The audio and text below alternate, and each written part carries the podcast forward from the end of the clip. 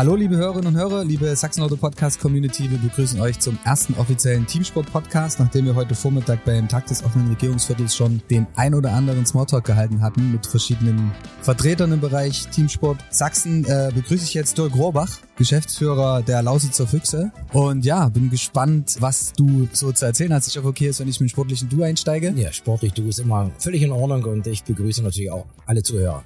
Bevor wir jetzt starten mit unserer Podcast-Session, äh, spiele ich natürlich auch mit dir gerne das Spiel 3 aus 49. Wie bei jedem anderen. Wir drehen die Trommel neben uns und ziehen eine Zahl und dazu gibt's eine Frage und die würde ich dir gerne stellen. Ja, sehr gern. Okay, legen wir los.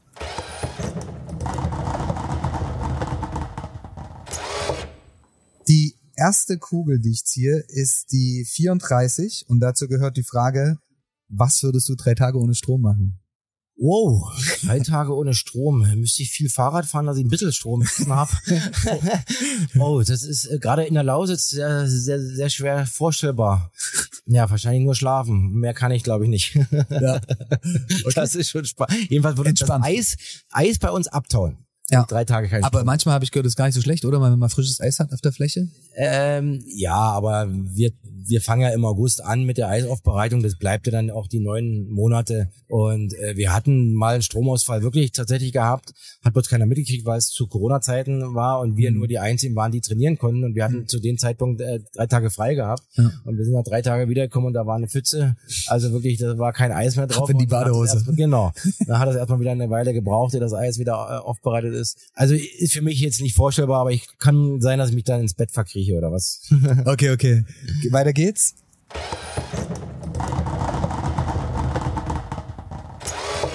Es ist die Kugel mit der Nummer 39. Wenn du drei Personen aus der Geschichte zum Essen einladen könntest, welche wären das? Drei Personen. Ich ja. würde auf alle Fälle Fürst Pückler einladen. Weil du Pückler-Eis magst? Weil ich Pückler-Eis mag und weil natürlich äh, er die Landschaft auch sehr geprägt hat mhm. in, der, in der Lausitz. Ob mit, der, mit dem Muskauer Park, der natürlich länderübergreifend ist, aber auch mit dem Park in Branitz bei Cottbus. Äh, wunderbar, überragende Landschaftsgestaltung für mich ist das perfekt. Ja, als zweites würde ich, ich sag mal, wer auch für mich äh, immer so ein Idol war in der Sportreporter-Geschichte, äh, ist Heinz-Florian Oertel, der leider vor kurzem erst verstorben ist der aber ich gerne auch essen würde. essen Lausitzer auch ähm, und hat natürlich auch legendäre Reportagen an das Volk gebracht, wo ich äh, schon sage, wo er das hergenommen hat, äh, auch diese ja diese Flexibilität, ne, auf die Ereignisse auf dem Bildschirm da einzugehen, das fand ich schon äh, beeindruckend und äh, hatte ihn mal kenn kennengelernt, aber nicht zum Essen, deshalb wäre jetzt eher einer, den ich auch da gerne mitgenommen hätte. Ja, und dann und ansonsten, ähm, puh, jetzt den dritten ich würde Leon Dreiseitel äh, mitnehmen. Leon Dreiseitel, eigentlich der jetzt aktuell beste Spieler äh, Deutschland, Eishockey-Spieler, der spielt in der NHL bei den Edmonton Oilers.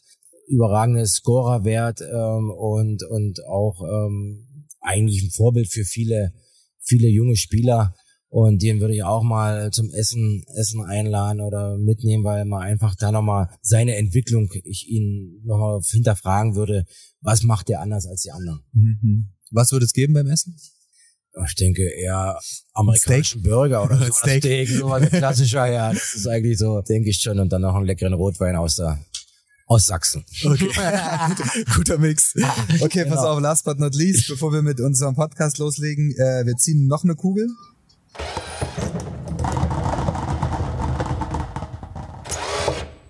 Und zwar ist die Kugel Nummer 45. Ist für dich das Glas halb leer oder halb voll? Immer halb das Weinglas. Voll. Immer halb voll, halb leer gibt's bei mir nicht, weil wir einfach diesen Optimismus verstrahlen müssen oder äh, rüberbringen müssen und wir müssen auch die Leute mitnehmen, die, ich sag mal, sagen, dass das Glas ist halb leer und äh, deshalb ist es so für mich immer halb voll und äh, auch wenn ich es ausgetrunken habe, ist es halb voll. okay, wir legen los mit unserem Podcast. Wir beginnen mit den Fragen. Okay, wie geht's dir? Was hast du heute schon so erlebt? Ja, es war ein abwechslungsreicher Tag. Erstmal hat auch das Wetter mitgespielt. Es war Sonnenschein pur. Wir hatten natürlich viele Begegnungen mit äh, Sportvereinen aus der Initiative oder aus dem Verein Team Sport Sachsen e.V. Wir hatten den MP, konnte ich heute auch schon mal zeigen, wie der Puck ins Tor geht. Das war auch sehr spaßig gewesen. Wie ist es ausgegangen? Äh, er hat dann zum Schluss getroffen. Also nach meinen Hinweisen hat das funktioniert. Wie, wie viele Versuche hat es gebraucht? Ja, ich glaube, es waren sechs oder sieben. Aber wir hatten letztes Jahr schon mal versucht, aber da war jetzt nicht ganz so. Und dieses Jahr hat es geklappt und äh, es stand stolz von unserem Stand weggegangen. Okay, dann ähm, ja, ich freue mich, dass du dir die Zeit genommen hast. Ähm, ja, was gibt's Neues rund um den Verein? Äh, ihr habt jetzt Saisonpause, richtig? Genau, also die, wir hatten äh, in, in der letzten Saison in der äh, 20, äh, 22, 23, wir haben 90 Jahre Eishockey in Weißwasser gefeiert. Natürlich auch für uns auch eine stolze Zahl. 1932 am 15. Dezember war es soweit, wo der Eissport sich gegründet hat als Verein. Wo ich immer ganz besonders stolz bin, ist es das äh, mein Opa äh, eins der Gründungsmitglieder war und er natürlich mir das diesen Eishockeysport ein bisschen in die Wiege gelegt hat und wir in der in der Jubiläumssaison sind wir in die Playoffs gekommen, das war für uns ein Riesenerfolg. Auch die Zuschauerzahlen haben gestimmt mit knapp 85.000 Zuschauer pro Saison. Das ist ein Schnitt von 2.400 pro Heimspiel. Das ist schon eine beachtliche Zahl und natürlich gilt es jetzt natürlich nach vorn zu schauen. Äh, wir müssen natürlich sehen, dass wir die Mannschaft zusammenstellen. Wir müssen sehen, dass wir natürlich auch wirtschaftlich gut dastehen. Das ist natürlich auch eine große Herausforderung. Über zwei Jahre Corona-Pandemie, jetzt die Wirtschafts- oder diese Energiethematik, diese Energiekrise, die natürlich gerade bei solchen Eisarenen natürlich auch äh, schwer ins Gewicht schlagen und ähm, wir dann Konsens finden müssen mit dem Vermieter, mit unserer Stadtverwaltung. Ähm, also das ist immer eine Herausforderung, aber auch, wir reden immer immerhin von einem 3,7 Millionen Etat, was wir in der Lausitz hier ähm, aufbringen müssen, um konkurrenzfähig in der zweiten Liga zu bleiben und äh, das ist natürlich natürlich auch für uns äh, nicht einfach, aber wir merken, dass wir natürlich äh, ein gewisses Alleinstellungsmerkmal auch haben und wir da sehr froh sind, dass wir viele, viele Partner haben, die uns da unterstützen und natürlich auch die Fanlandschaft äh, dahinter steht. Eishockey in Weißwasser hat eine Tradition und wird auch weiter so fortgeführt. Ja, wie waren die Playoffs? Du hast gerade vorhin schon, du bist kurz ja, auf die Playoffs gekommen. Genau, wir sind über die Pre-Playoffs, also wir haben gegen äh, Freiburg die Pre-Playoffs absolviert, die haben wir gewonnen, 2 zu 1 die Serie und dann äh, Best of Seven Serie haben wir leider gegen den hohen Top-Favoriten Kassel äh, die Serie verloren. Aber ich denke, das äh, war äh, nicht so dramatisch, weil die Fans haben da gefeiert, auch beim letzten Spiel, ähm, wo die mit einer Polonaise in der Eisarena äh, losgezogen sind, wo sie mich nochmal aufs Eis gerufen haben. Das war für mich auch was Besonderes, wo ich mich da mal persönlich äh, bedanken konnte für die Unterstützung und verabschieden konnte in die, in die Sommerpause. Und äh, es war eine wunderbare Saison. Es war äh, immer ein Sport ist nicht berechenbar, immer ein Auf und Ab, aber es hat so Spaß gemacht, auch wieder ohne Einschränkung in die Halle zu kommen, mit den Leuten die Begegnungen zu sprechen äh, und ich sag mal auszutauschen und das ist wirklich toll und äh, wie sie uns unterstützt haben, ob äh, die Fans, aber auch die Sponsoren. Ja. Ich meine, ihr seid ja schon Traditionsverein im Bereich Eishockey. So wie würdest du jetzt die Community hinter, hinter eurem Verein beschreiben? Ja, also die Tradition verbindet auch viel. Ja, wir, wir können natürlich auch stolz sein auf 25 Titel in der DDR-Meisterschaft. Das war ja bis 1970 gab es ja noch acht Mannschaften. Dann gab es diese Entscheidung vom Olympischen Komitee in der DDR, dass Eishockey ja eher zweitrangig ist und natürlich nicht medaillenträchtig genug und äh, auch sehr teuer ist. Und dann nur noch die zwei Mannschaften aus Berlin und Weißwasser, die beiden Dynamo-Teams, äh, die Meisterschaft bestritten haben. Aber selbst da wurden in unserem Freilaufstadion, Pieck Kunsteisstadion, teilweise über 10.000 Zuschauer begrüßt. Und natürlich gab es immer wieder diese Duelle Hauptstadt gegen die Provinz. Und da haben wir gerade speziell Ende der 90er Jahre zweimal den Titel nach Weißwasser holen können, was natürlich eine Begeisterung äh, mit sich brach. Und ähm, wir hatten dann den 24. und 25. Titel und ähm, ähm, das war natürlich auch wichtig, dann, dass wir zur Wendezeit dann in die, naja, in die spannende Zeit reingegangen sind. Äh, Wirtschaftlichkeit war natürlich sehr gefragt und wie gehen wir hin? Konnten dann auch äh, mit ähm, zwei Jahre in der höchsten Liga spielen, äh, in der DEL, äh, sind dann aber freiwillig zurückgegangen aus wirtschaftlichen Gründen und konnten mit einer Ausnahme in der Saison 2003, 4 uns immer die zweithöchste Spielklasse halten. Und das mhm. ist äh, für alle, äh, die daran beteiligt sind, aber auch für diejenigen, die in der Lausitz wohnen, was Wunderbares, dass hier der Eishockey-Standort in Gänze so zusammengehält. Wir haben natürlich auch mit knapp 200 Kindern und Jugendlichen einen sehr guten Nachwuchsarbeit, äh, die natürlich auch prägt für uns, trotz der, ich sag mal, anderen Rahmenbedingungen, trotz auch, man muss sagen, ältere Bevölkerung bei uns, ähm, das wirkt sich natürlich auch aus bei den Kindern, aber immerhin haben wir knapp 200 Kinder bei uns, die wir aufs Eis bringen. Wir haben ähm, eine Kooperation mit 16 Kindergärten aus der aus der Stadt beziehungsweise auch aus der Region, die wöchentlich zu uns aufs Eis kommen, wie natürlich den Spaß vermitteln und dann natürlich an unseren Verein binden. Und das ist immer sehr wichtig, dass wir natürlich diese Nachhaltigkeit auch haben, dass wir den Verein stärken und gemeinsam ähm, da auf die Kinder und Jugendlichen hinweisen. Es ist natürlich Eishockey sehr spezifisch. Wir, wir müssen schon mit vier, fünf Jahren anfangen. Mhm. Es ist Quereinsteiger mit 10, 11 Jahren hat bei uns fast keine Chance. Und deshalb ist es natürlich wichtig, in die Kindergärten zu gehen, um die Basis äh, der Nachwuchsarbeit auch äh, dazu garantieren. Aber wie gesagt, jeder steht dahinter, jeder kann mit den Lauser Füchsen, mit weiß, was er was anfangen. Und das verbindet uns und das macht uns Mut und Optimismus für die neue Herausforderung, neue Aufgaben. Wieso so jung? Also wenn du sagtest, ihr müsst äh, Scouting ab fünf Jahren, fünf, sechs ja, Jahren? das ist äh, durch die spezifische Sportart. Mhm. Äh, man fängt ja an normal mit dem mit dem Schlittschuhlaufen, ne, wo, wo man sagt, okay, äh, meistens noch mit Gehhilfen. Die werden aber dann nach drei, vier Mal schon weggelegt und dann können die selber aufstehen, selber tappeln ein bisschen mhm. und man sieht die Entwicklung. Und äh, aber die ersten Spiele werden im Eishockey schon mit sechs, sieben Jahren absolviert.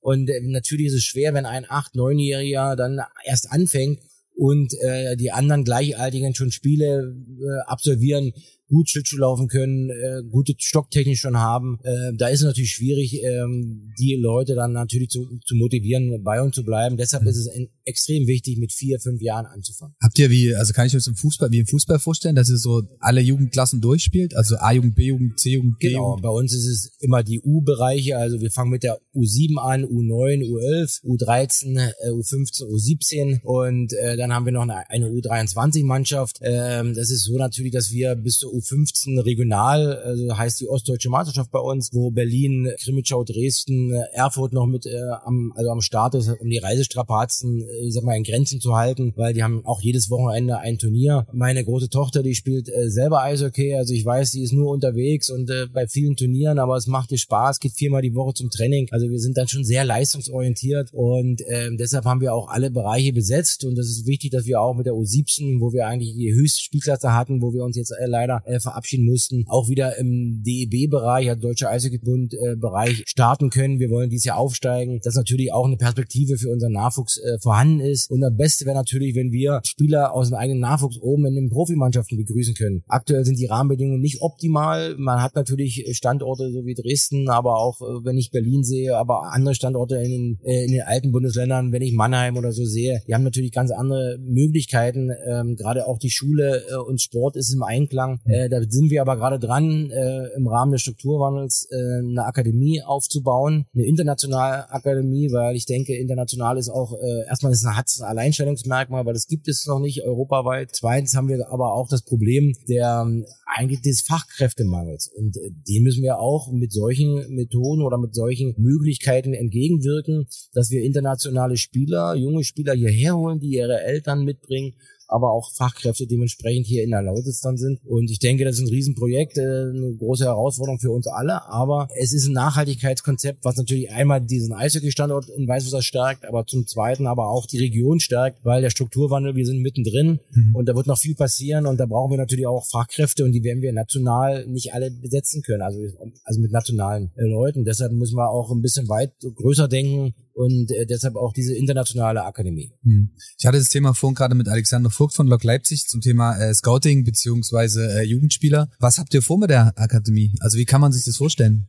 Äh, das Wichtigste ist erstmal, dass wir, oder die Akademie ist aufgebaut auf äh, vier Bausteine. Äh, das erste, was ich schon angesprochen habe, ist eine Schule wir müssen eine Art Sportschule äh, oder einen neuen Bildungsträger in dem Sinne finden, dass, dass wir eine Sportschule bekommen, die natürlich im Einklang mit Training, mit Wettkampfbetrieb auf die Schülerinnen und Schüler, auf unsere Spieler äh, ausgelegt ist, dass äh, natürlich äh, die Vormittagseinheiten auch auf dem Eis absolviert werden können und dann wieder in die Schule gegangen wird und wieder abend trainiert wird, also dass theoretisch eine Ganztagsbetreuung Sport und Schule äh, passieren wird. Das ist ein ganz wichtiger Fakt, weil das sind auch Argumente, die natürlich Talente, die die dann von uns gegangen sind mit 14, 15 Jahren an andere Standorte, die gesagt haben, ja, die Schule ist natürlich wichtig, mhm. äh, wir müssen zweigleisig fahren, aber es ist aktuell in Weißwasser nicht gegeben, dass man das mit dem Sport verbinden kann. Äh, das ist ein, ein Baustein. Der zweite Baustein ist natürlich Rahmenbedingungen. Wir haben eine Fläche. Aktuell die Eisarena ist mittlerweile zehn Jahre alt, aber der Bedarf bei uns ist bei 1,6 Flächen pro Jahr. Das würde bedeuten, dass wir eine Fläche,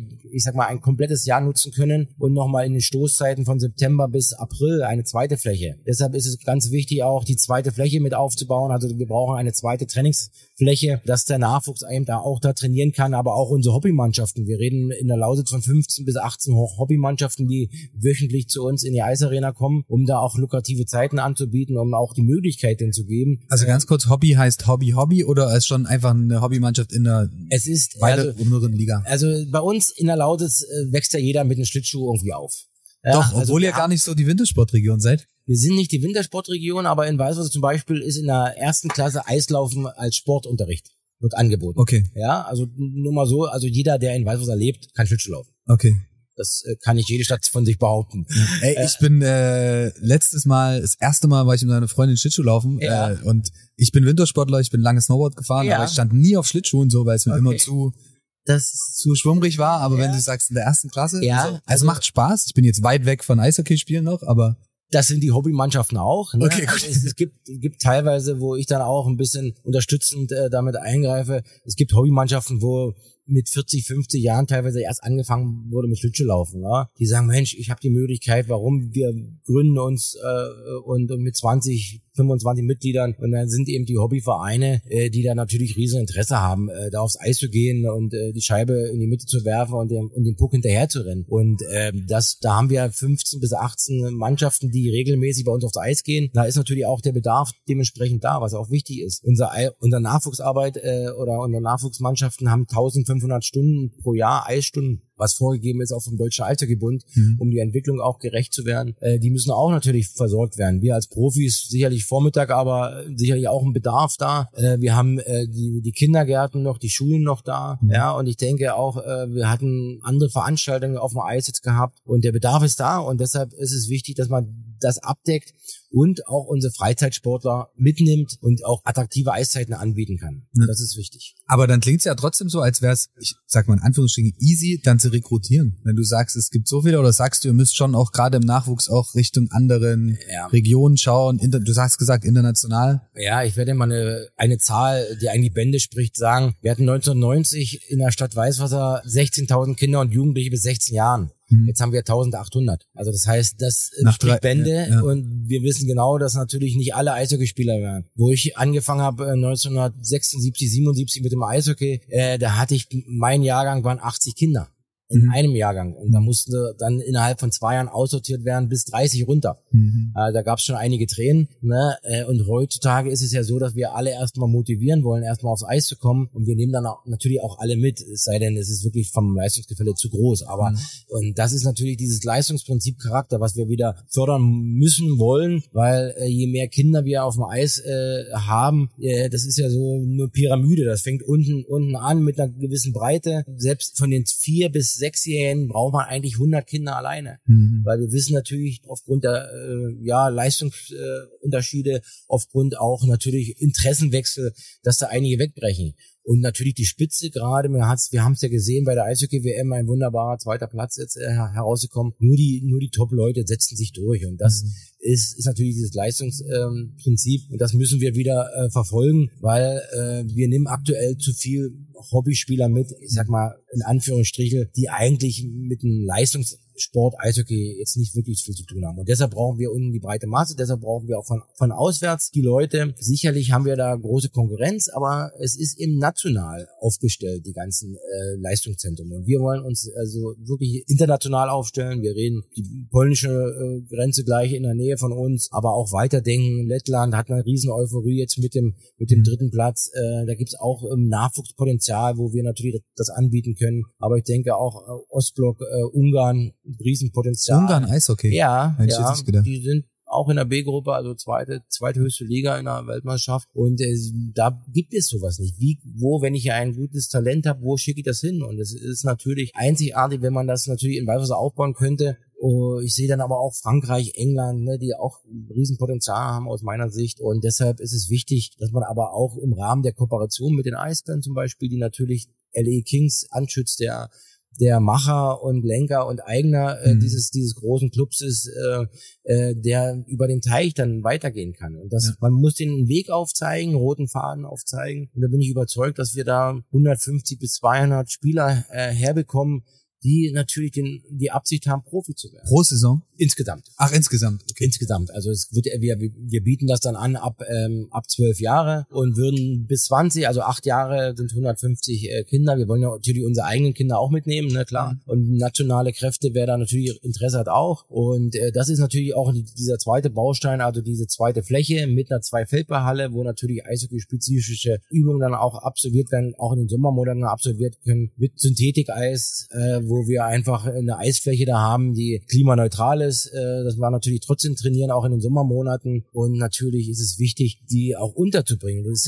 ist der dritte Baustein, dass wir da ein Internat aufbauen wollen, hm, am besten mit unserer Wohnungsbaugesellschaft, die natürlich Wohnungen zur Verfügung stellt, die dann umgebaut werden, internatsgerecht umgebaut werden, wo eine Betreuung dann auch stattfindet auch im Rahmen des Strukturwandels bekommt die Stadt Weißwasser jetzt die ehemalige Ingenieurschule umgebaut, wo viele Berufszweige jetzt ähm, neu entstehen werden, die angepasst sind für die Region.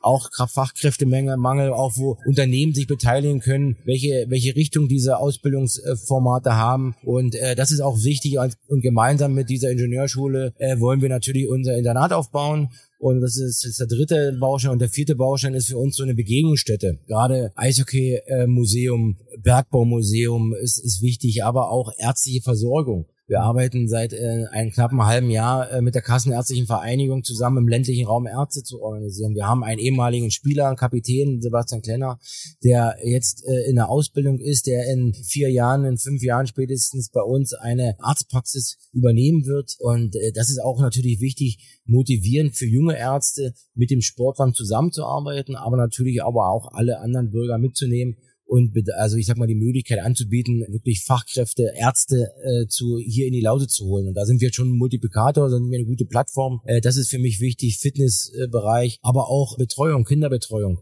Mhm. Äh, wir haben seit äh, mittlerweile drei, vier Jahren die BAFA bei uns in Weißwasser, also Bundesamt äh, für Ausfuhrwirtschaft. Da sind 300 Angestellte jetzt, äh, Mitarbeiter der BAFA. Die kommen nicht nur aus Weißwasser, die kommen aus der Region und die wollen aber auch eine ordentliche Betreuung der Kinder haben und am besten vor Ort an der Arbeitsstelle. Und das ist so eine Begegnungsstätte, wo natürlich aber auch ich sag mal, Spiele der Lausitzer Füchse stattfinden sollen mit 4500 Zuschauern, wo aber auch andere Sportarten, wo Messen stattfinden können, wo Konzerte stattfinden können, ne, wo Kindertobetag und so, also so eine Begegnungsstätte, wo sich wirklich täglich was bewegt, wo, wo äh, Begegnungen sich stattfinden, wo unterschiedliche Altersstrukturen da sind und das wollen wir gerne aufbauen und das ist auch im Rahmen der Akademie notwendig, weil wir die weichen Standortfaktoren unbedingt benötigen. Mhm. Es ist wichtig, dass wir hier die Leute, wenn die in die Lausitz kommen, müssen wir auch die weichen Standortfaktoren Bildung, Kindergarten, Betreuung, Schule ist wichtig. Deshalb auch die Schule für uns, dass wir einen anderen Weg einschlagen, dass wir, ich sag mal, im Rahmen der Unischule, es gibt hier in Dresden eine Unischule, die hatte ich Besuch gehabt, hospitiert mal einen Tag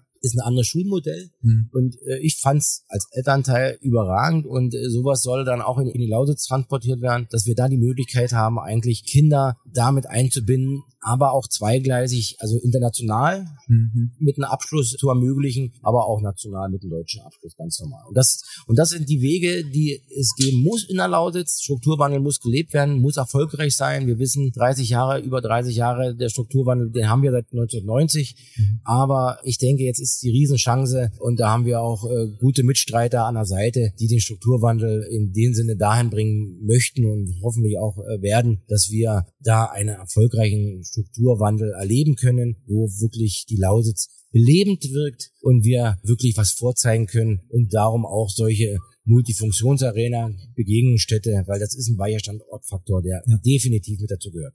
Ich find's gut, dass ihr so ein ganzheitliches Konzept macht, dass du halt wirklich sagst, die Academy ist halt, du involvierst alle ringsherum, Unternehmen, Vereine, Schulen und was nicht alles gibt, weil ich glaube, dass halt zum einen auch eine sehr große gemeinsame Kommunikationsplattform entstehen kann und ähm, ja, Weil im Endeffekt gibt's ja halt so diverse Ansätze, die halt einfach transportieren müsst auch.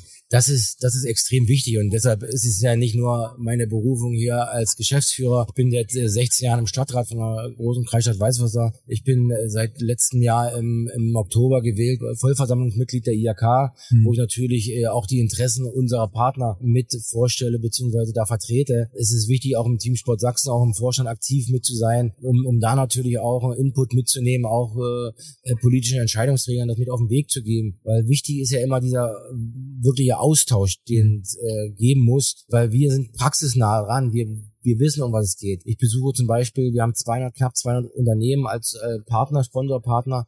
Ich besuche persönlich alle einmal im Jahr.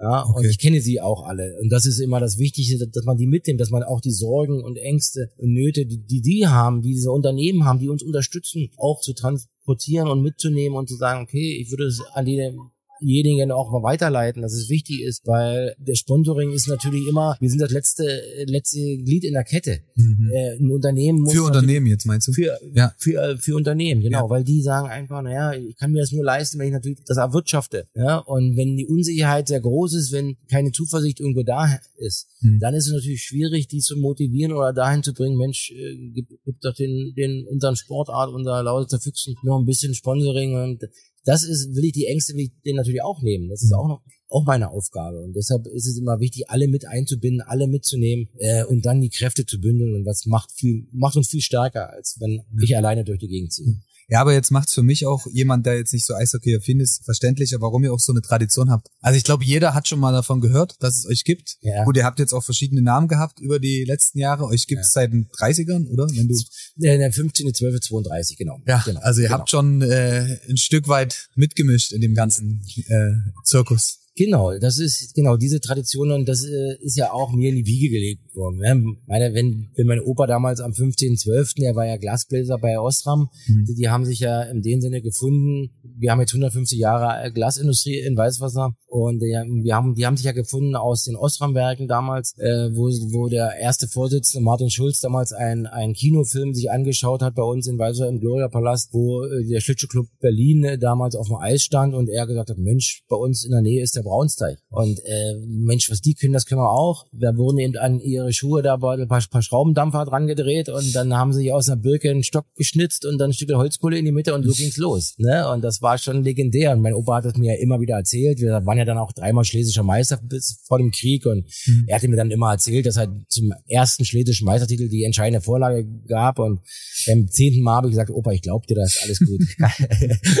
und das sind so legendäre Geschichten, aber auch nach dem Krieg dann, ne? 49, 50 war die erste Ostzonenmeisterschaft, damals noch der Sieger Frankenhausen und wir sind dann von 1950, 51 bis 65 sind wir 15 Mal nacheinander DDR-Meister geworden. Von Hat, insgesamt, wie viel hast du gesagt? 25? 25, 25 genau. Hat keine andere Mannschaft geschafft und 15 Mal nacheinander und äh, da sind ja die Pokale noch bei uns in den Vitrinen drin, ne? äh, wo wirklich da original Meißner Porzellan ein, ein Riesenpokal da steht und das erzähle ich denen natürlich auch, die neu in der Halle sind oder wo wir jetzt am Freitag äh, unsere Mitgliederversammlung hatten in diesem Traditionsraum, wo ich sage, Mensch, guck dir mal an, was wir hier für Tradition haben. Mhm. Ja, aber auch dann 1970, ne, diese diese Entscheidung, wie geht's weiter mit dem Eishockey? Eigentlich kein Geld da oder wollten nicht. Aber die zwei Dynamo-Mannschaften haben die so hoch gepusht, gerade bei uns in der Lausitz mit über 10.000 Zuschauern, gegen die Berliner da immer wieder äh, auch die Stimmung auf den Rängen gewesen mit Laola Welle mhm. und hinten raus dann der 25. Titel. Das ist Motivation pur, das ist eigentlich Tradition verpflichtet. Ja. Und da bin ich noch natürlich ein Vorreiter und nimm natürlich auch viele Leute mit. Und das ist äh, für mich extrem wichtig, dass wir Tradition trifft Moderne ist unser Motto. Mhm. Ja, und das ist, äh, das muss man eben auch leben. Es kommt von Herzblut, Leidenschaft, authentisch ist immer ganz wichtig. Ja. Und ich denke, das vermitteln wir und deshalb äh, lebt die Tradition weiterhin. Ja. Ey, kein Kommentar, lasse ich genauso, würde ich unterschreiben. Kommen wir zurück zum Sportlichen. Sommerpause aktuell. August stehen Vorbereitungsspiele gegen Katowice und Berlin an? Genau. Genau. Eis, mh, richtig. Also wir haben ja, wir planen ja immer unsere äh, Saisonvorbereitung, dass wir auch lukrative Heimspiele haben. Eisbären sind jetzt mittlerweile sechs Jahre unser Kooperationspartner. Wir nehmen die jungen Spieler, die bei uns sich weiterentwickeln sollen, um dann äh, natürlich Stammspieler bei, der, bei den Eisbären zu werden. Äh, das nehmen wir dann auch auf und wollen natürlich gerne auch ein Vorbereitungsspiel absolvieren. Und dieses Jahr ist es wieder soweit am 20. August in der Eisarena in Weißwasser, das erste Vorbereitungsspiel äh, gegen die Eisbären. Dann fahren wir äh, für drei Tage nach Katowice. Da ist natürlich auch der interessante, ähm, ich sag mal, Gegner. Katowice ist Champions League Vertreter und polnischer Meister geworden. Also mhm. auch gutes ja, Vergleichsmoment für uns. Wo stehen wir? Dann haben wir mit den Kassel Huskies, äh, die nächstes Jahr wieder ein, ein Top-Team in der, in der DL2 äh, werden oder ja eigentlich mit der Top-Favorit äh, in der DL2. Die kommen dann zu uns äh, zu Besuch und wir haben noch ein Spiel in Wein und ein zu Hause, dann am 8. September, eine Woche bev äh, bevor die Saison losgeht, mit den eigentlich den Favoriten in, aus der Oberliga Süd noch äh, zwei gute Vergleiche, denke ich, ist wichtig. Und äh, ja, dann hoffen wir natürlich, dass wir gut in die Saison starten. Aber erstmal müssen wir verletzungsfrei durchkommen und aber erstmal auch die Mannschaft formen. Einige Spieler fehlen uns noch. Wir werden so drei, vier Verpflichtungen werden wir noch ähm, tätigen müssen. Und äh, aber wichtig ist, dass natürlich mit dieser Euphorie neun, über 900 Dauerkarten ein riesen Rekord eingestellt dieses Jahr. Ähm, Von wie viel insgesamt passen rein bei euch in die Halle? Ja, wir haben bei uns passen 3000 Leute rein. Mhm. Ne? Äh, zwei, vier ist so der Schnitt, aber wir haben 900 äh, Dauerkarten, also 920 sind es mittlerweile und wir haben aber 400 Sponsorenkarten auch. Also mhm. ich sag mal über ein Drittel der Eisarena ist eigentlich mit einer Jahreskarte besetzt. Bei uns ist natürlich sehr lukrativ die Sitzplätze. Mhm. Wir haben 1250 Sitzplätze die fast immer bei, eigentlich bei jedem Spiel ausgebucht sind mhm. und viele Rückfragen es gibt. Aber das macht natürlich auch uns stolz, dass wir hier so einen großen Rekord verbuchen können an Anzahl der Dauerkarten. Und äh, ja, und dann hoffen wir einfach, dass wir gut vorbereitet dann ab 15. September in die neue Saison gehen können. Okay, was habt ihr euch vorgenommen für die kommende Saison? Also gibt's so, hast du jetzt schon so ein, so ein Ziel, wo du sagst, Fokus? ja, es ist natürlich Euphorie und Realismus muss immer ähm, auch die Waage halten. Und dieses Jahr ist ja die besondere äh, Konstellation so, dass wir 15 Teams haben in der DL2. Normal sind es 14 Teams, aber die DL. Wie viel gehen hoch und runter? Genau, es ist, äh, also theoretisch kam jetzt ein Team aus der DL runter, also die BTM Steelers. Es ist so, dass nur aus der DL2 ist ein bisschen kompliziert, muss man sagen. Von der, aus der DL2 in die DL kann ein Team aufsteigen, was sich vorher aber eine Bürgschaft hinter, hinterlegen muss über 813.000 Euro bei der DL und muss aber auch die Kriterien erfüllen der Halle, mhm. die wir zum Beispiel nicht erfüllen. Das muss 4.500 Zuschauer äh, Kapazität sein, Minimum. Also die Dresdner Eislöwen, wenn sie umbauen, könnte es, könnte es funktionieren. Kassel ist mit dabei, Krefeld, Bietigheim zum Beispiel, Landshut. Ja, also wir haben jetzt nicht alle Teams, die in, in der zweiten Liga spielen, die überhaupt aufstiegskonform mit den Regeln sind. Äh, es kann aber nur der Meister auch aufsteigen. Dies Jahr mal 15 Teams. Äh, es wird ein Team nach der Hauptrunde direkt absteigen. Also der Letztplatzierte geht direkt runter in die Oberliga und dann wird noch mal ein weiteres Team ähm, ausgespielt, was in die Oberliga absteigen muss. Wenn ein Team aufsteigt, kommt auch ein Team wieder runter aus der mhm. DL. Das ist immer schon die letzten Jahre, war es ja immer sehr, sehr schwierig zu verkaufen. Ne? Warum gibt es keinen Aufsteiger aus der zweiten Liga? Sicherlich Eishockey geprägt aus der NHL. Mhm. Ne? Da gibt's auch keinen Auf- und Abstieg. Aber äh, bei uns ist natürlich, wir haben andere Eigenschaften. War das schon immer so auch vom, vom, von diesem Aufstieg und Abstieg? Seitdem, wie in der NHL, weil du es gerade ansprichst? Ja, in der, also in der NHL gibt's das schon immer. Es gibt, ja, äh, deswegen. man kann sich einkaufen. Mhm. Ne? Das ist ähnlich jetzt, wie es bei uns ist. Äh, aber wir haben natürlich den sportlichen Rahmen noch erweitert. Es war ein langer, langer Weg, aber ich denke, in Deutschland ist es gerade, ist es halt in der Suppe, äh, Aufstiegsspiele zu oder, oder die Playdown-Spiele, Aufstiegsspiele zu gestalten. Es ist ja in keiner anderen Sportart. Im Fußball gibt es einen Auf- und Absteiger, es gibt im Handball, im Basketball, im Volleyball, überall gibt das. Nur im Eishockey gab es das nicht. Und wir wollten aber, dass diese Attraktivität, auch die Möglichkeit der DL2-Ligisten dahin bringen, dass wir die Möglichkeit haben, auch aufzusteigen oder das Teams aus der zweiten Liga. Und das macht natürlich das Ganze auch für die Fans attraktiver, für die DL-Clubs oder DL2-Clubs motivierter, dass sie auch den Etat dann dementsprechend so ausbauen, dass sie auch äh, konkurrenzfähig in der DL sind. Und äh, seit den letzten Jahren ist ja Bietigheim, Frankfurt sind jetzt aufgestiegen. Dieses Jahr gab es keinen Aufsteiger, weil Ravensburg ist Meister geworden und sie sind nicht aufstiegsberechtigt. Aber in der neuen Saison gehe ich davon aus, dass Krefeld, Kassel oder sogar die Bietigheim Steelers, die jetzt wieder abgestiegen sind, einer der Kandidaten sind, die auch aufsteigen werden. Ja. Würdest du dir wünschen oder nicht wünschen, aber denkst du, es wäre einfacher, wenn genau diese Guidelines, wie auch immer wir das nennen wollen, eben nicht wären, dass du sagst, okay, du musst mindestens 4000 Leute in den Stadion oder in eine Halle kriegen. Ähm, also, dass du einfach sagst, okay, ich habe den sportlichen Erfolg, ja. let's go, zack, eine Liga höher und kann es, mich auch als Verein dann schneller, einfacher und es, besser weiterentwickeln? Es wäre auf alle Fälle für die Zuschauer und die jetzt noch nicht so in der Materie Eishockey drin sind, verständlicher. Mhm es ist natürlich einen, der noch nie was mit Eishockey am Hut hatte, dem man das erklären will. Und der fragt natürlich, wer, wer steigt denn jetzt hier auf? Und dann sage ich, na, das könnte einer aufsteigen, wenn der überhaupt die Kriterien erfüllt und dann muss der Sport ja Meister werden. Ist natürlich sehr schwierig. Mhm. Das macht sich einfacher. Äh, sicherlich äh, bin ich bei dir und sage, äh, es wäre natürlich optimal, wenn jeder, der sportlich sich qualifiziert, also Meister in der DL2 wird, auch aufsteigt. Aber man, wir müssen auch realistisch sein und sagen, ähm, die Etats in der DL sind natürlich schon äh, noch ein paar andere und da muss man diese Herausforderung muss man auch stemmen. Mhm. Aber einfacher wäre es natürlich für den Sport, erklärbarer für die Zuschauer, die natürlich neue Interesse haben, jetzt auch nach der WM, denke ich, ist es auch wichtig, die Zuschauer mitzunehmen, die jetzt in einer gewissen Euphorie sind und Eishockey, Mensch, hab das im Fernsehen gesehen, die WM in Finnland und Lettland, die war überragend. Ich will auch mal gerne hin, ob es in Weißwasser hier oder in Dresden ist oder in Krimitschau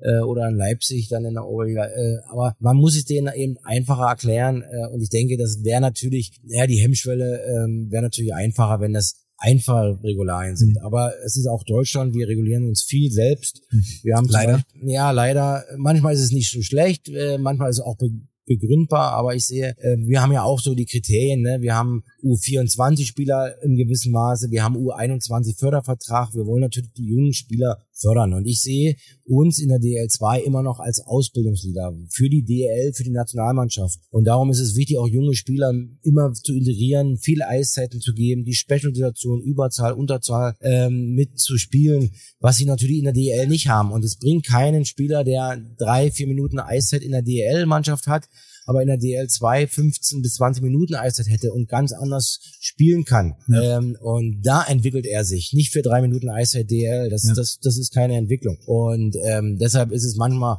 gut, dass man Kriterien hat, weil man die jungen Spieler fördern kann bei uns. Mhm. Aber manchmal ist es zu viel Bürokratie, weil man den einfachen Menschen das nicht erklären kann. Ja, und umgedreht ist halt auch der Punkt, hast du ein Spiel oder hast du einen Sport für die breite Masse?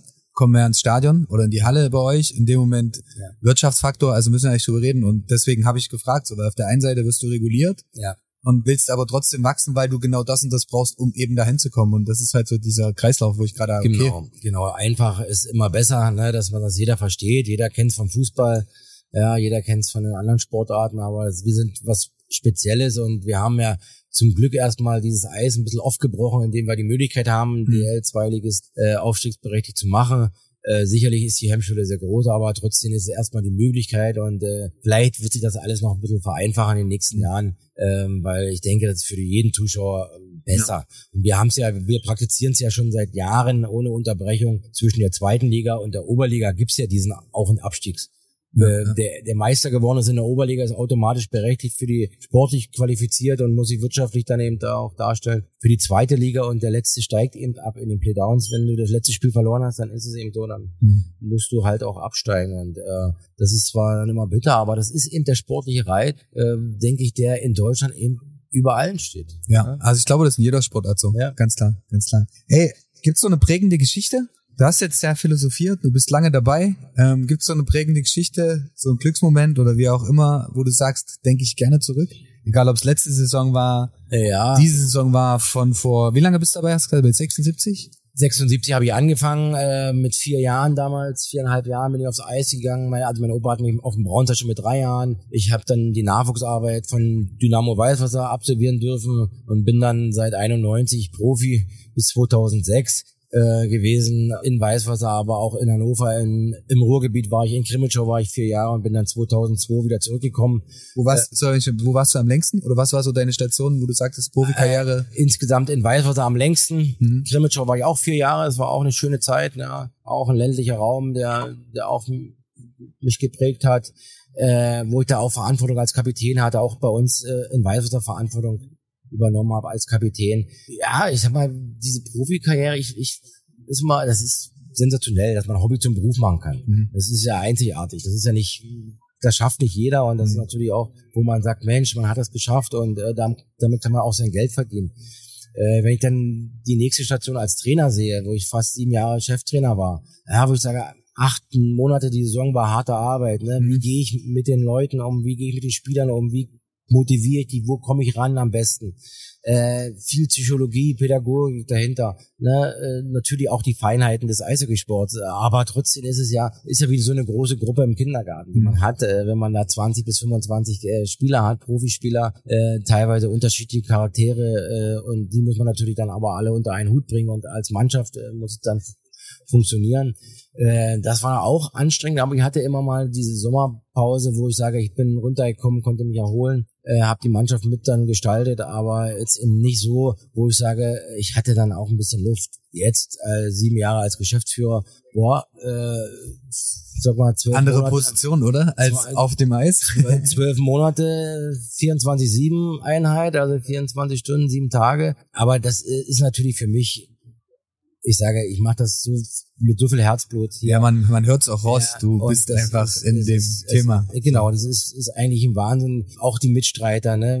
Ich brauche die gar nicht motivieren, muss einfach sagen, Mensch, und ich meine, die gucken natürlich dann vieles an mir ab und sagen, Mensch, guck mal, was der Rohre da kann, da, das, da geh mal mit, da feilt mal mit und, Mhm. und das macht eben das Ganze aus. Und ich sag mal, sicherlich war es unterschiedliche Momente, schöne, schöne Momente gehabt, äh, äh, als Profi, als Trainer. Äh, es war für mich, ich denke, das erlebnisreichste und das Gute, was auch die Lausitzer zusammengehalten hat, wo ich gemerkt habe, dass ich eben auch äh, Freunde und, und, und Weggefährten hinter mir hatte, war als im zweiten Jahr als Cheftrainer äh, 17 Spiele, Spiele in Folge verloren habe Oh. als Cheftrainer und nie in Frage stand. Okay. Und das ist äh, Weder vom Verein noch von den Fans, ja, einzigartig. Sponsoren, alle Äh, hinter dir ich glaube, das, das gab es noch nie, es wird es nie geben Mhm. im Profigeschäft. Mhm. Und ich wurde nie in Frage gestellt und habe dann die, die Klasse sicher gehalten mit meinem Team und äh, habe mich dann auf die neue Saison vorbereitet und dann sind wir wieder in die Playoffs eingezogen. Aber das ist, das ist, glaube ich, für mich ähm, eins der prägenden Momente gewesen in meiner Sportkarriere,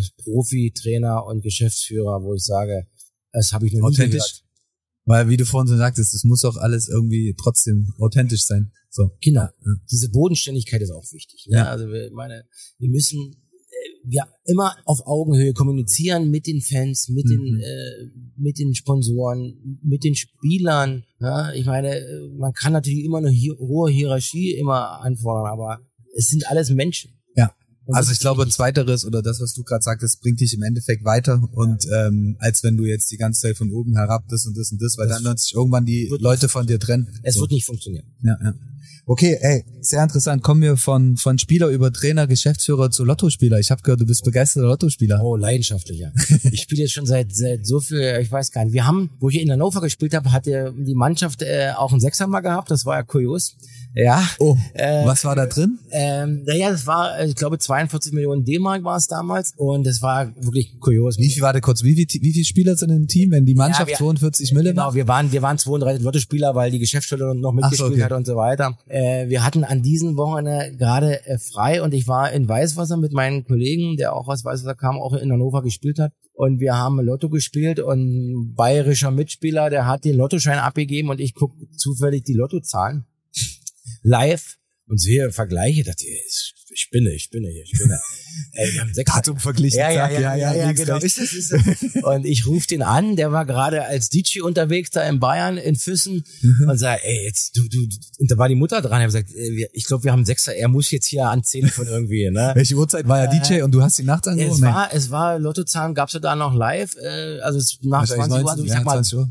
Ja, 21 Uhr, also 21.30 22.30 kam dann, dann, dann der Rückruf, er hat verglichen, ja, ja, ja, es passt, wir hatten nicht die Superzahl, aber wir hatten sechs richtige. Und im Endeffekt war es dann wirklich so gewesen, dass wir dann wirklich hatten und wir hatten das mit meinen Kollegen aus Weißwasser, sind wir dann am, am Montag nach äh, Hannover wieder gefahren, weil wir Trainingsstart hatten und haben gesagt, ah, wir behalten es erstmal für uns. Und äh, dann kam im Radio schon, ja, ähm, der Lotto-Jackpot ist geknackt, waren auch 26 Sechs, Sechser, also richtige gewesen. Mhm. und äh, im Endeffekt, aber dann kam als Zusatz, ja, da auch der EC Hannover, also mein damaliger Arbeitgeber, hat, hat auch einen Sechser im Lotto. Alter, wir gucken uns beide an auf der Autofahrt, dachte, ey, wir wollten es eigentlich ruhig hal- halten, aber nee, aber wir hatten dann einen Sechser gehabt, es, jeder hatte also 42, 43.000 äh, D-Mark da bekommen und wir haben da auch noch ein bisschen was gespendet, natürlich, ganz klar. Aber das, äh, seitdem bin ich schon immer Lottospieler, also Euro-Jackpot.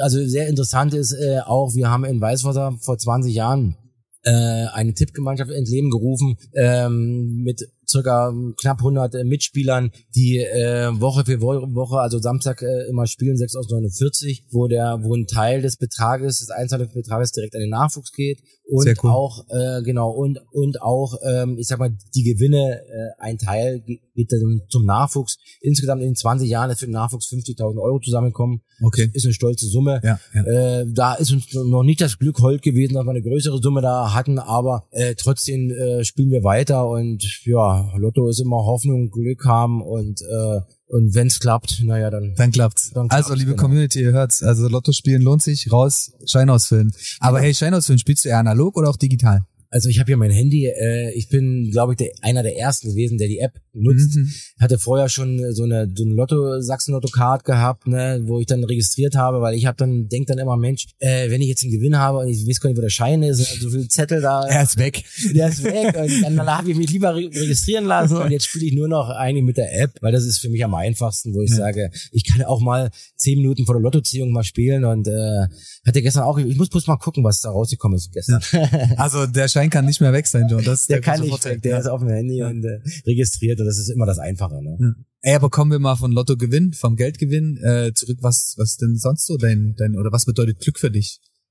Glück ist Gesundheit auf alle Fälle. Das mhm. ist für mich äh, sehr wichtig. Das ist die Basis überhaupt, um aktiv zu sein, um ein Akteur zu sein, im Sport auch ein Player, sagt man ja so schön, ja. zu sein, um, um mitgestalten zu können. Um ein Macher? Ein Macher, ja. Macher klingt manchmal sehr, sehr äh, arrogant, aber ich glaube, ist es nicht wirklich. Also weil ich setze zum Beispiel Player und Macher gleich. Also ja, ja. Ich sag mal, Macher, man kann das als Macher ja. natürlich bezeichnen. Und ich finde es nicht arrogant, weil man, äh, wenn man wirklich, wenn man dahinter steht, weiß man, was man macht. Ja, ich finde auch, solange man es nicht von sich selbst behauptet und nee. andere sagen, hey, genau, du hast genau. genau. das gemacht, dann richtig, bist du ein Macher, richtig, dann finde ich richtig, das eigentlich eher als Kompliment. Ja, ja, genau, genau, als Wertschätzung, genau, finde ja. ich völlig korrekt. Und nein, aber das ist wirklich äh, äh, wichtig, dass man natürlich auch Glück äh, in dem Sinne, natürlich braucht hinterm starken Mann gehört eine starke Frau, die mhm. Familie äh, muss muss mitspielen. Mhm. Ich habe zwei zwei Kinder äh, aktuell elf Jahre und äh, achteinhalb. Also spielen beide, weil du sagst, deine Tochter spielt die Eishockey. Die große spielt Eishockey und die kleine ist im Chili-Ding. Äh, okay. Die hat dann auch angefangen mit Schlittschuhlaufen, klar, in einer bei euch im Verein, also habt ihr wie im ja. Basketball Chili da dann am Eishockey? Genau, und die haben wir dann und äh, da wirbelt's rum und war jetzt auch im Reichenbach im Vogtland äh, zum ersten Meisterschaft, haben den zweiten Platz belegt, war Sehr große gut. Stimmung. Papa ist mitgefahren, war als Fanclub-Beauftragter. war alles, war alles coole Sache gewesen, ja. Und deshalb äh, Glück ist immer, immer, immer äh, eigentlich ein großer Begriff und äh, wichtig ist, dass es, dass es uns gut geht, dass wir, wieder gesagt, mitgestalten können, dass wir Freude haben, äh, ja, immer aber auch Optimismus, ne? Und mhm. diese Zuversicht, die, diese Wehleidigkeit bringt uns nicht voran. Wir ja, müssen geradlinig, wir müssen schauen, realistisch bleiben. Aber Glück ist natürlich aber auch Woche für Woche Lotto zu spielen und da gucken, was passiert. Ja. Ey, und da wir gerade beim Thema sind, was werden, wenn du anstatt den 2, was hast du bekommen? 42, wenn du sagst, du knackst jetzt mal eine Million, was würdest du mit einer Million machen? Oder sagen wir Euro-Jackpot ja, mehr, zweistellig? Ja, ja, jetzt ist aktuell über 19 Millionen im Euro-Jackpot, da kommt wieder eine neue Gruppe, habe ich ein WhatsApp gekriegt, auch Mitspieler, natürlich Daumen nach oben, war klar.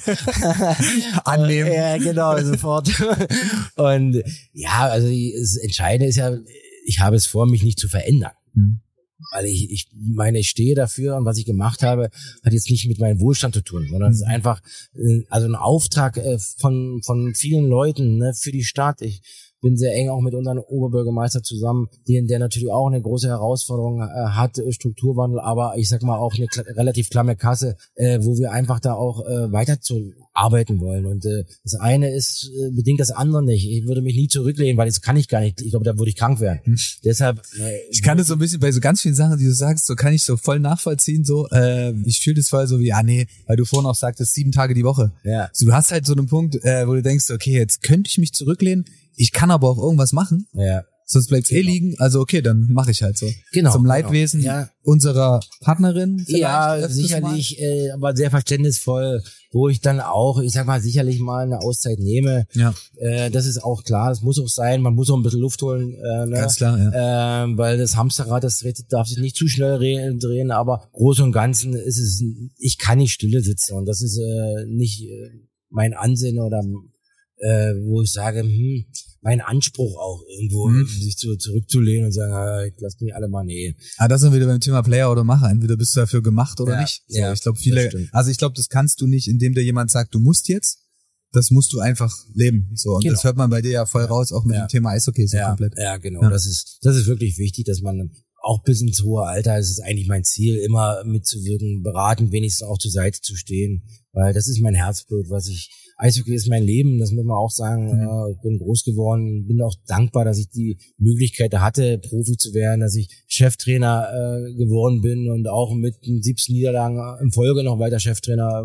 bleiben durfte Hm. dass ich Geschäftsführer, dass ich Verantwortung von der Gesellschaft dann über, übertragen bekommen habe. Ja, ist alles nicht selbstverständlich, aber natürlich ist es aber auch äh, eine Errungenschaft, die ich irgendwo äh, oder ich meine die Gesellschafter oder die anderen Verantwortlichen kommen ja nicht umsonst und sagen, naja, Dirk Raubach, du, wir haben dich ausgelost, jetzt macht er mal das. Ne? Das ist natürlich irgendwo auch die harte Arbeit, die dahinter steht äh, und, und das Vertrauen auch äh, der Mitmenschen. Das finde ich immer wichtig. Und wie gesagt, auch wenn es mal, mal hakt, aber Offenheit, Klarheit, auf Augenhöhe, Sachlichkeit, das, muss, das ist immer angebracht und das bringt uns nur nach vorne, nichts anderes. Ja, ich find's auch krass, wenn man dann sagt, okay, klar, 17 Niederlagen in Folge, das ist, ein, ist viel so. Hm. Aber warum setzt man dann beim Coach an, der vielleicht eben gerade dafür sorgen muss, dass eben die 18. nicht kommt?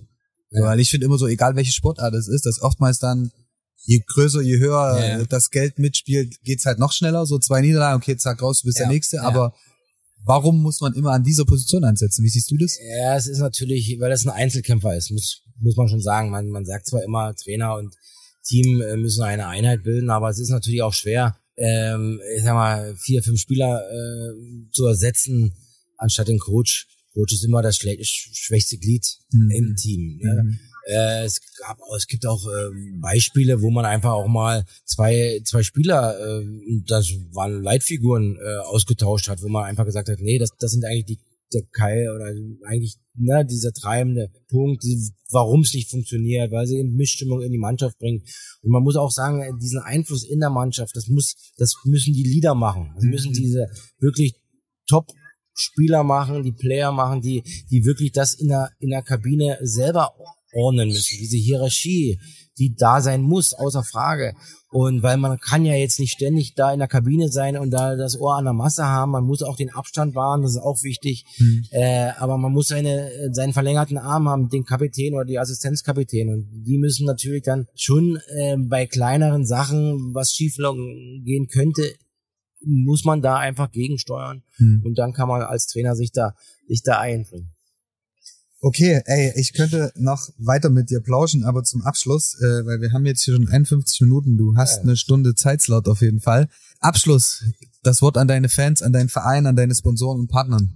Ja, erstmal natürlich die Dankbarkeit, äh, dass man auch über Corona-Zeit hinweggekommen ist, äh, dass äh, die Treue da war, ähm, dass man natürlich jetzt auch äh, nach Corona ähm, merken, dass äh, die Euphorie groß ist, dass die Unterstützung groß ist in jeglicher Art, dass, dass wir eine Familie sind. Und da ist natürlich wichtig, dass wir da auch weiter zusammenarbeiten, dass wir auch in Zukunft auch äh, im 91. Jahr der, der Bestehen, des Bestehens hier beim Eissport in Weißwasser äh, weiter zusammenarbeiten, äh, auch mit Höhen und Tiefen umgehen müssen. Äh, aber wichtig ist es, dass wir diesen Zusammenhalt haben, äh, weil das schwört uns ein, dass die Lausitz muss eine Familie sein und gerade dieser ländliche Raum, ne, das macht uns auch stolz, dass man dieses Miteinander, dass, dass wir jeden kennen. Ne? Und wenn ich in der Eisarena bin und da tue ich tausend Hände schütteln, aber das mache ich so gerne, weil ich einfach merke, die stehen hinter uns und das, das ist die Dankbarkeit und da gehen wir diesen Weg, gehen wir weiter. Ich bin der Vorreiter und die anderen werden mir nachkommen. Das ist wichtig.